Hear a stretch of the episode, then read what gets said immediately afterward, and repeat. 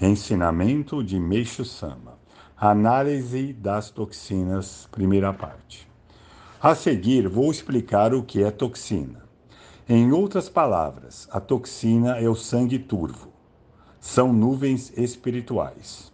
Conforme já escrevi outras vezes, as nuvens espirituais surgem devido aos pecados e às impurezas, que, evidentemente, se originam no mal.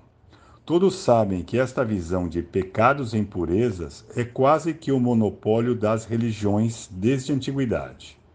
Entretanto, é lamentável que elas, até agora, tenham ensinado de forma simplista, afirmando que não se deve fazer isto ou aquilo porque é pecado.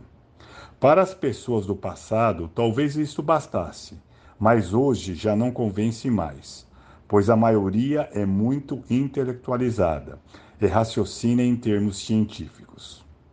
Devem-se, portanto, apresentar argumentos sólidos com base em teoria sistematizada e evidências verificáveis.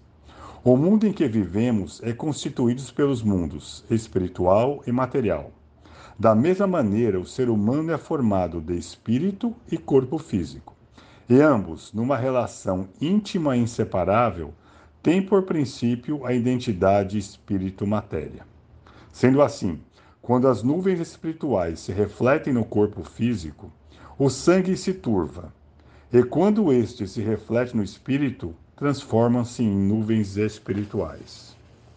Por ser esse o ponto mais importante, gostaria que realizassem a leitura levando-o em consideração. Explicando do ponto de vista espiritual, no momento em que uma pessoa pratica más ações, este pecado transforma-se em nuvens espirituais. E quando seu acúmulo atinge determinado nível, sobrevém a ação purificadora na forma de doenças, calamidades ou penalidades legais.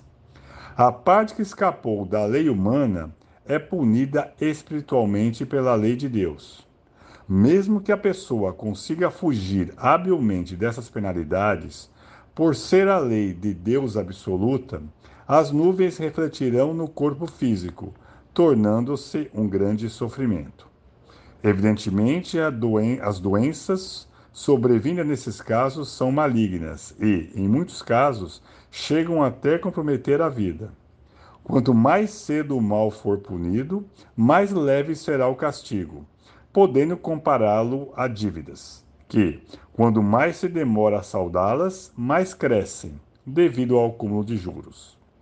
De fato, há malfeitores que conseguem livrar-se habilmente em vidas dos julgamentos de Deus e do homem, mas, ao morrerem, seus espíritos passarão para o mundo espiritual e cairão nas profundezas do inferno devido ao peso dos pecados.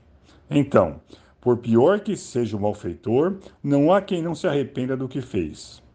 É exatamente como o inferno de incessante sofrimento, citado no budismo, o fundo do inferno, mencionado no shintoísmo, e no ocidente, o purgatório, descrito no volume sobre o inferno da Divina Comédia de Dante Alighieri.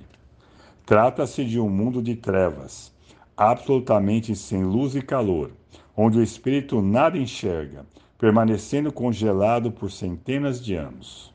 Por isso, não há malfeitor, por pior que seja, que não venha desistir do mal. Para as pessoas da atualidade, talvez seja difícil acreditar em situações como estas, mas gostaria que me dessem total crédito, pois são fatos que me foram transmitidas diretamente pelos espíritos por ocasião das pesquisas que realizei. E posso garantir que não existe nenhum equívoco. Por Meixo Sama, Alicerce do Paraíso, volume 3.